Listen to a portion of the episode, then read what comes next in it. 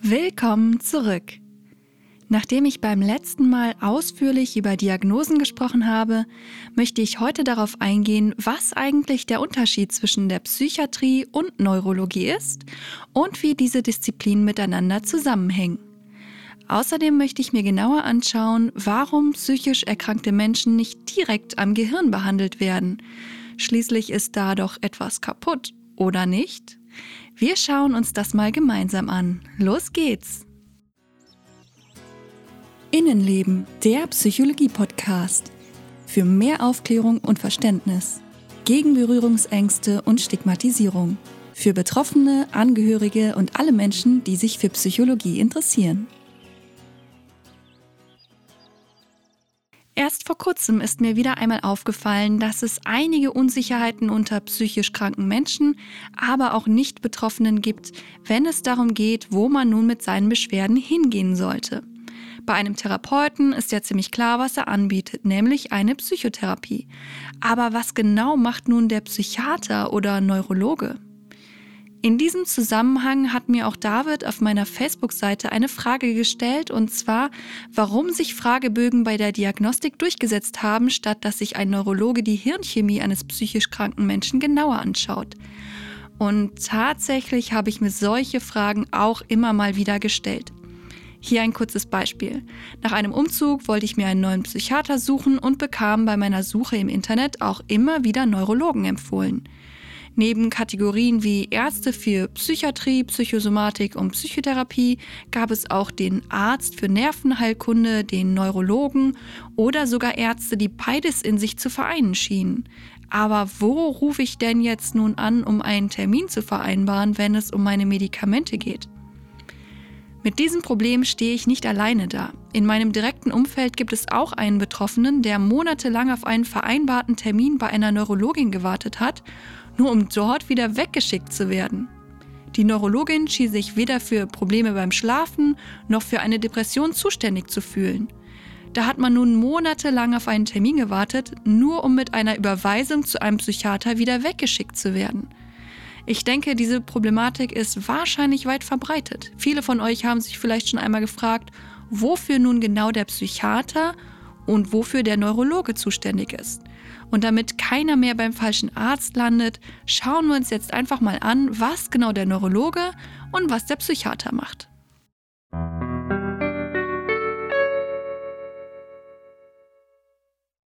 Der Neurologe beschäftigt sich mit dem Nervensystemen des Menschen. Die wichtigsten Organsysteme in diesem Teilbereich der Medizin sind das zentrale Nervensystem, also Gehirn und Rückenmark, seine Umgebungsstrukturen und blutversorgende Gefäße. Dazu gehört außerdem das periphere Nervensystem und die Muskulatur. Hätte ich nicht gedacht. Zu den neurologischen Erkrankungen gehören somit alle Erkrankungen, die diese Bereiche im Körper betreffen.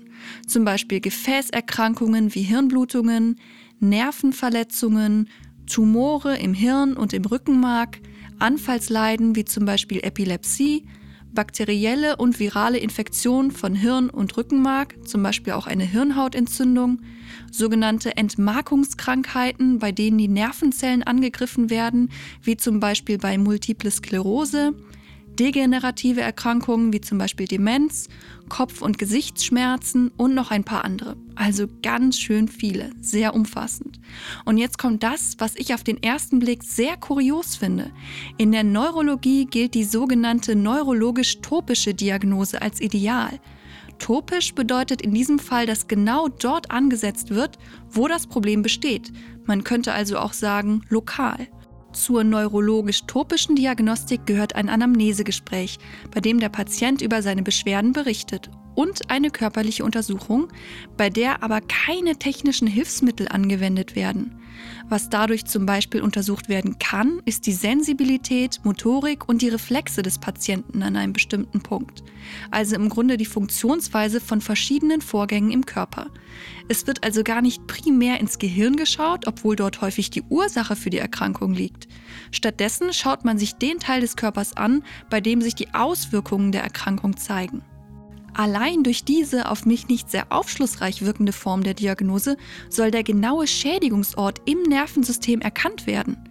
Angeblich können auf diese Weise mehr als 90 Prozent aller relevanten Diagnosen in der Neurologie gestellt werden. Damit hätte ich ehrlich gesagt nicht gerechnet.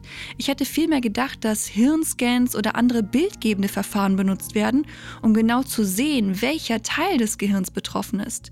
Wie man das eben auch bei einem Röntgenbild macht, wenn man ein gebrochenes Bein hat. Aber wie wir schon in den letzten Folgen gesehen haben, Manches ist eben nicht so einfach wie bei einem gebrochenen Bein. Stattdessen werden Blutwerte, Nervenwasser und Gewebeproben analysiert in der Neurologie. Und natürlich können auch Hirnströme, Muskelfunktionen, die elektrischen Funktionen der Nerven und weitere Parameter gemessen werden. Sogar Ultraschalluntersuchungen, Computertomographien, Magnetresonanztomographien und andere bildgebende Verfahren sind möglich, stehen aber in der klinischen Neurologie nicht am Anfang der Diagnostik. Vielmehr werden sie dafür verwendet, klinische Hypothesen zu überprüfen. Das bedeutet aber auch, dass der Neurologe im besten Fall einen sehr großen Erfahrungsschatz haben muss, um einschätzen zu können, welche Ursache die Beschwerden der Patienten haben können. Wenn sich dann herausstellt, dass eine neurologische Erkrankung operativ zu lindern oder zu beseitigen ist, kommt die Neurochirurgie ins Spiel. Diese Disziplin ist aus der Chirurgie hervorgegangen und beschäftigt sich mit der operativen Behandlung von Erkrankungen, Fehlbildungen und Verletzungen des zentralen und peripheren Nervensystems. Dazu gehören neben der eigentlichen Operation aber auch Voruntersuchungen und die Rehabilitation, also die weitere Genesung und Wiederherstellung des Körpers. Natürlich gibt es auch sehr viele neurologische Erkrankungen, die man nicht operativ behandeln kann. Einige Erkrankungen kann man mit Medikamenten aber ganz gut in den Griff bekommen oder zumindest ihren Verlauf verlangsamen. Ich denke, nun ist klar geworden, worum es beim Neurologen geht und wann man ihn aufsuchen sollte.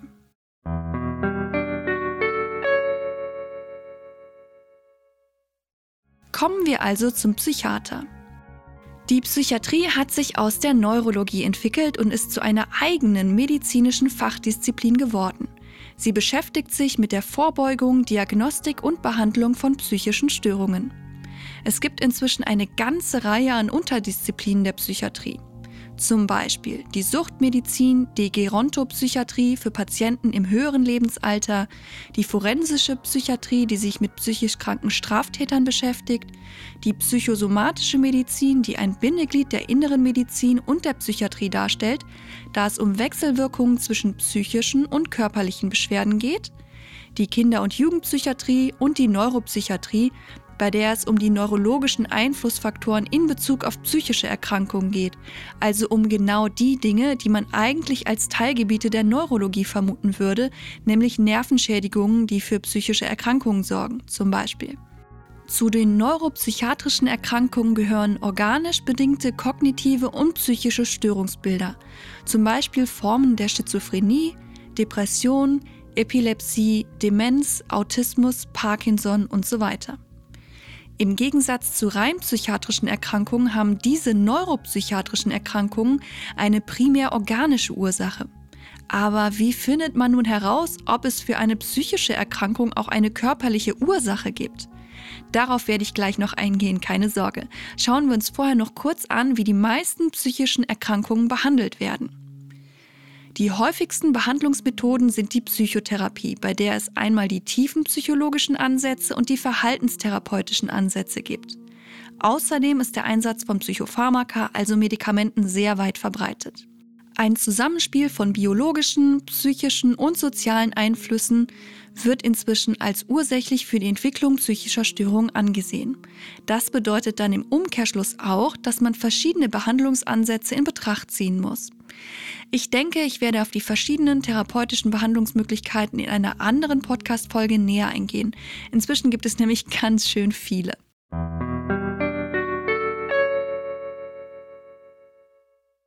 So, ich fasse mal kurz zusammen, was ich bisher erklärt habe. Die Psychiatrie ist eine medizinische Fachdisziplin, die sich mit psychischen Störungen beschäftigt. Kurz noch die Abgrenzung zur Psychologie. Hier handelt es sich um eine empirische Wissenschaft, die das menschliche Erleben und Verhalten beschreibt und versucht zu erklären. Die Neurologie ist einmal die Wissenschaft vom Nervensystem, aber eben auch ein eigenes Teilgebiet der Medizin. Die Grenzen der medizinischen Gebiete Neurologie, Psychiatrie und Neurochirurgie sind teilweise fließend und greifen ineinander. Und an dieser Stelle kommen wir wieder zur Frage, wie man denn nun feststellen kann, ob die eigene Depression zum Beispiel rein körperlich bedingt ist und warum wir uns dann nicht eher das Gehirn selbst anschauen, statt psychische Diagnosen mit Fragebögen zu erfassen. Tatsächlich ist es so, dass der Patient oder die Patientin für eine sichere Diagnose auch körperlich und zwar neurologisch und internistisch untersucht werden sollte, um eben organische Krankheiten mit einer ähnlichen Symptomatik auszuschließen. Routinemäßig werden dann im besten Falle Blutuntersuchungen gemacht, um vor allem Schilddrüsen, Leber und Nierenwerte zu bestimmen. Man kann außerdem eine Elektrokardiographie, ein EKG, eine Ableitung der Hirnströme, ein EEG und eventuell auch eine Computertomographie, ein CT oder eine Magnetresonanztomographie, kurz MRT, durchführen lassen. Letzteres ist übrigens dasselbe wie eine Kernspintomographie. Ich habe mich selber oft gefragt, wo nun der Unterschied ist. Es ist wohl dasselbe gemeint. Außerdem gibt es noch die Single-Photon-Computertomographie, die mit SPECT abgekürzt wird, und die Positronemissionstomographie, PET genannt, nicht zu verwechseln mit den Pfandflaschen. Mit diesen beiden Verfahren können Stoffwechselvorgänge, die Wirkung von Medikamenten und die Durchblutung des Gehirns dargestellt werden. Außerdem macht es natürlich Sinn abzuklären, ob bestimmte Medikamente oder Suchtstoffe für Symptome verantwortlich sind. Und obwohl das jetzt alles nach wahnsinnig vielen tollen, komplizierten und teuren Möglichkeiten klingt, die man zur Diagnose benutzen kann, nach meiner Erfahrung kommen die tatsächlich kaum zum Einsatz. Und ich denke, das liegt unter anderem daran, dass schon im Laufe eines Erstgesprächs bei einem Therapeuten oder einer Therapeutin, über das ich ja beim letzten Mal gesprochen habe, oft schon erkennbar ist, dass es zum Beispiel bestimmte Ereignisse in der Kindheit gab, die langfristig zu psychischen Beschwerden geführt haben. Die Ursachen für die Probleme werden häufig in der Vergangenheit gesehen oder es gibt sogar ganz konkrete Bedingungen im Leben des Patienten, die sich negativ auf seine psychische Gesundheit ausgewirkt haben. Die Übeltäter sind also ziemlich schnell entlarvt und es gibt für den Arzt oder Therapeuten keinen Grund, weiter nach Ursachen zu forschen.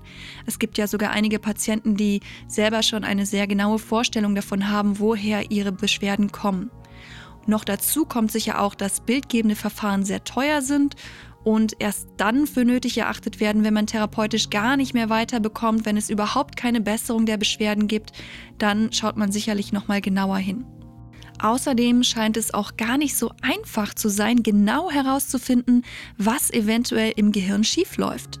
Trotz bildgebender Verfahren, Messungen der Hirnströme, Blut, Urin und Nervenwasserproben kommt man häufig nicht zu einem Ergebnis. Wenn ich mal überlege, was ich schon für einen Ärztemarathon hinter mir habe. Neben den Einschätzungen von Psychiatern und Therapeuten habe ich die üblichen Tests mitgemacht. Es gab immer mal wieder Bluttests, aber die waren eher dafür gedacht, den Medikamentenspiegel im Blut zu testen, um herauszufinden, wie viel vom Wirkstoff wirklich im Blut ankommt und von dort aus weiter transportiert wird. Das wird gerade beim Eindosieren von Antidepressiva immer mal wieder gemacht. Dann wurde ich auch einmal zu einer EEG, also einer Elektroenzephalographie geschickt.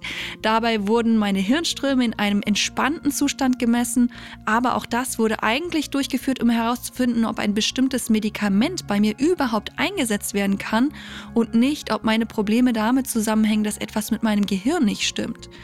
Schlussendlich wurde auch einmal eine MRT des Kopfes bei mir gemacht. Es wurde dabei aber nichts festgestellt, außer dass ich jetzt wunderschöne Bilder habe, aus denen ich eine Lampe basteln könnte, wenn ich wüsste, wo ich die Bilder hingelegt habe. Nach so einer Untersuchung bekommt man in der Regel jetzt auch nicht groß mitgeteilt, was man auf den Bildern erkennen kann. Meistens wird man wieder nach Hause geschickt mit dem Vermerk, ist alles in Ordnung, sieht nicht besonders auffällig aus. Ich habe mir dann damals die Frage gestellt, ob man denn überhaupt etwas sehen kann im Gehirn, wenn da gerade nicht wirklich viel passiert. Im ruhigen und entspannten Zustand, der ja meistens vorliegt, wenn man im MRT liegt, man ist vielleicht ein bisschen aufgeregt, man bekommt manchmal auch sedierende Medikamente, aber man soll ja sehr ruhig dort liegen und an nichts Bestimmtes denken. Vielleicht kann man dann auch eben gar nicht sehen, wie das Gehirn gerade durchdreht, wie wenn man jetzt zum Beispiel eine ganz akute Panikattacke hat oder eben irgendwelche anderen starken Symptome. Nach all dem, was ich gelesen, gehört und auch erlebt habe, ist die Forschung vielleicht auch einfach noch nicht weit genug dafür, anhand eines MRTs herauszufinden, wie man einem Patienten am besten helfen kann. Bildgebende Verfahren werden in der Psychiatrie bisher vor allem zum Ausschluss organischer Ursachen genutzt. Es geht eher darum, Hirntumore oder entzündliche Erkrankungen zu erkennen. Allerdings gibt es nur sehr selten klinisch relevante, auffällige Befunde. Die Häufigkeit liegt laut Professor Stefan Borgward, dem Chefarzt und stellvertretenden Klinikdirektor an den universitären psychiatrischen Kliniken in Basel, bei rund 1 bis 5 Prozent. Immerhin, die Forschung entwickelt sich immer weiter. Erst seit der Mitte des 20. Jahrhunderts gibt es in der Hirnforschung nicht invasive Methoden, bei denen man also nicht das Gehirn öffnen oder irgendwie in den Körper eingreifen muss, die durch Experimente an gesunden Probanden zu vielen weiteren Erkenntnissen beitragen können. Kein Wunder also, dass wir über das Gehirn noch gar nicht so viel wissen, wenn die Wissenschaft noch in den Kinderschuhen steckt. Erst in den letzten Jahren wurden Studien veröffentlicht, die sich der Einzelfalldiagnostik widmen. Bisher gab es eher Gruppenstudien, von denen man nur sehr schlecht auf den einzelnen Patienten schließen kann. Depression ist eben nicht gleich Depression. Professor Borgward erklärt, dass sich diese Einzelfalldiagnostik langsam etabliert und auch in der klinischen Praxis ankommt. In Zukunft gibt es möglicherweise bestimmte Algorithmen, die zusammen mit der klinischen Diagnostik von ambulanten Psychiatern eingesetzt werden können. Ich bin gespannt, wann es soweit ist. In einem psychiatrischen Fachmagazin wird bereits über Studien berichtet, bei denen es darum geht, anhand von Hirnscans durch eine MRT herauszufinden, welche Behandlungsmethoden sinnvoller sind, Medikamente oder Psychotherapie, und zwar beim einzelnen individuellen Patienten. Damit diese Methoden aber auch umgesetzt werden können, sind noch weitere Untersuchungen notwendig. Aber es ist durchaus denkbar, dass zukünftig Patienten durch einen Hirnscan eine individuelle und maßgeschneiderte Therapie angeboten werden kann. Das wäre doch schon mal nicht verkehrt. Gerade was die medikamentöse Behandlung angeht, habe ich das Gefühl, dass das Ganze bisher eher ein Glücksspiel ist. Verschiedene Medikamente werden ausprobiert und wenn das eine nicht wirkt, wird eben das nächste genommen. Das Problem ist einfach, dass es so viele verschiedene Ursachen und Einflüsse gibt, die zu einer psychischen Erkrankung führen können und auch die Symptome derselben Erkrankung sind von Patient zu Patient nicht nur unterschiedlich stark, sondern fallen auch sehr unterschiedlich aus. Der eine hat zum Beispiel die typische Morgenmüdigkeit und kommt nicht aus dem Bett. Der andere wacht bereits morgens um 5 Uhr auf und kann trotz Müdigkeit überhaupt nicht schlafen. Und trotzdem haben beide Patienten dieselbe Diagnose bekommen. Schlussendlich wäre es sinnvoll, wenn Psychiatrie und Neurologie und auch die Neurowissenschaften noch enger zusammenarbeiten würden. Wer sich für das Thema interessiert, es gibt dazu einen Artikel im American Journal of Psychiatry, in dem die Geschichte dieser Disziplinen und ihrer unterschiedlichen Ansätze erklärt wird. Der Artikel ist online abrufbar und heißt The Integration of Neurology, Psychiatry and Neuroscience in the 21st Century. Der Artikel kommt auch zu dem Schluss, dass die Grenzen zwischen diesen Disziplinen nicht mehr zeitgemäß und sinnvoll sind und eine engere Zusammenarbeit angestrebt werden sollte. Also ich finde, es geht in die richtige Richtung. Natürlich wäre es schöner für uns alle, wenn es einfacher und eindeutiger wäre. Deshalb neigt man vielleicht auch dazu, in Euphorie zu verfallen, wenn man mitbekommt, dass es in den USA einen Arzt gibt, der spezielle Hirnscans anbietet und daraufhin dann jeden Patienten ganz individuell behandelt und dabei wunderbare Erfolge erzielt. Und nein, das habe ich mir nicht ausgesucht. Ich habe mir selbst einige Videos dieses Arztes angeschaut und alles klang sehr ja, logisch, gut durchdacht und auch irgendwie sinnvoll, sehr überzeugend. Das Problem daran ist aber, dass diese spezielle Methode noch gar nicht ausreichend erforscht ist. Natürlich kann es sein, dass dieser Arzt damit anderen Menschen helfen kann und sehr gute Ideen hat. Es kann aber auch sein, dass das Gegenteil der Fall ist und wir von diesen gescheiterten Fällen natürlich nichts mitbekommen. Wir sollten da schon noch vorsichtig sein, auch wenn es noch so verlockend klingt, in die USA zu fliegen, einen Scan zu machen und dann endlich die passende Behandlung zu bekommen, kostet ja auch nur ein paar tausend Dollar. Immerhin, die Forschung geht weiter und hoffentlich gibt es bald wirklich gesicherte und ausreichend geprüfte Verfahren, mit denen es einfacher ist herauszufinden, wie wir psychische Erkrankungen am besten diagnostizieren und behandeln können, ohne uns durch mehrere Medikamente durchprobieren zu müssen. Ich selbst habe auch schon einen Medikamentenmarathon hinter mir. Ich habe mich erst einige Jahre dagegen gewehrt und wollte keine Medikamente ausprobieren. Mir war das irgendwie unheimlich und ich hatte auch Angst vor Nebenwirkungen. Irgendwann ging es mir aber so schlecht und ich hatte irgendwie das Gefühl, gar nicht mehr da rauszukommen, dass ich dann gesagt habe, okay, ich probiere es mal aus in einer Klinik unter guten Bedingungen unter Beobachtung quasi. Und dann habe ich auch Medikamente ausprobiert und vor allem bei Antidepressiva ist es meistens so, dass man ein neues Medikament langsam hochdosieren muss über mehrere Wochen, bis man auf der Dosis angekommen ist, die für einen passt. Da werden immer wieder Blutuntersuchungen gemacht. Und wenn dann quasi die Blutergebnisse da sind und man sieht, okay, der Spiegel im Blut ist ausreichend, so dass das Medikament eigentlich wirken sollte, muss man natürlich schauen, okay, wirkt es wirklich? Hat man Nebenwirkungen oder nicht? Und bei mir war es meistens so, dass ich entweder starke Nebenwirkungen hatte oder überhaupt keine positive Wirkung bemerkt habe. Und dann muss man wieder sehr geduldig sein und wieder einige Wochen langsam das Medikament ausschleichen, also wieder runterdosieren, bis man dann mit dem nächsten Medikament loslegen kann. Das heißt, das Ganze Ganze ist sehr zeitaufwendig und natürlich ist es auch sehr unangenehm, wenn es einem weiterhin schlecht geht und man noch dazu Nebenwirkungen hat und eben die ja erwünschte positive Wirkung ausbleibt. Deswegen hoffe ich sehr, dass es bald möglich ist, dass man eben gezielter Medikamente geben kann und nicht so einen großen Pool an Medikamenten hat, die man alle noch ausprobieren könnte, von denen man aber nicht so genau weiß, ob sie wirklich für den Patienten das Richtige sind.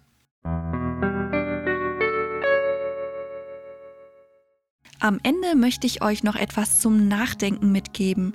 Es gibt nämlich auch so etwas wie die Antipsychiatrie. Verschiedene Psychiater und Soziologen sind nämlich der Meinung, dass psychische Erkrankungen keine objektiven Urteile sind. Sie sind der Ansicht, dass psychische Diagnosen eher subjektive Urteile mit gesellschaftlichen und politischen Wirkungen sind. Demnach wäre die klinische Psychiatrie keine medizinische Einrichtung, sondern eine normstiftende Machtinstanz, die entscheidet, wer gesund und wer krank ist. Dieser Ansatz verweist darauf, dass es sehr subjektiv ist zu bestimmen, was nun gesund und gesellschaftskonform ist und was nicht. In einer Gesellschaft, in der es normal wäre, sozial distanziert zu sein, wäre vielleicht eine Sozialphobie gar keine Krankheit. Wer von euch hatte nicht schon einmal das Gefühl, in der Gesellschaft ja irgendwie falsch zu sein, obwohl er sein Verhalten oder seine Gedanken eigentlich gar nicht so schlecht oder verwerflich fand. Ich finde zum Beispiel, dass es der Gesellschaft gar nicht gut tut, sich so sehr an der Leistungsfähigkeit von Menschen zu orientieren, zumal diese Leistungen von uns so unterschiedlich bewertet werden. Wieso ist die Tätigkeit einer Kassiererin so viel weniger wert als die einer Managerin zum Beispiel?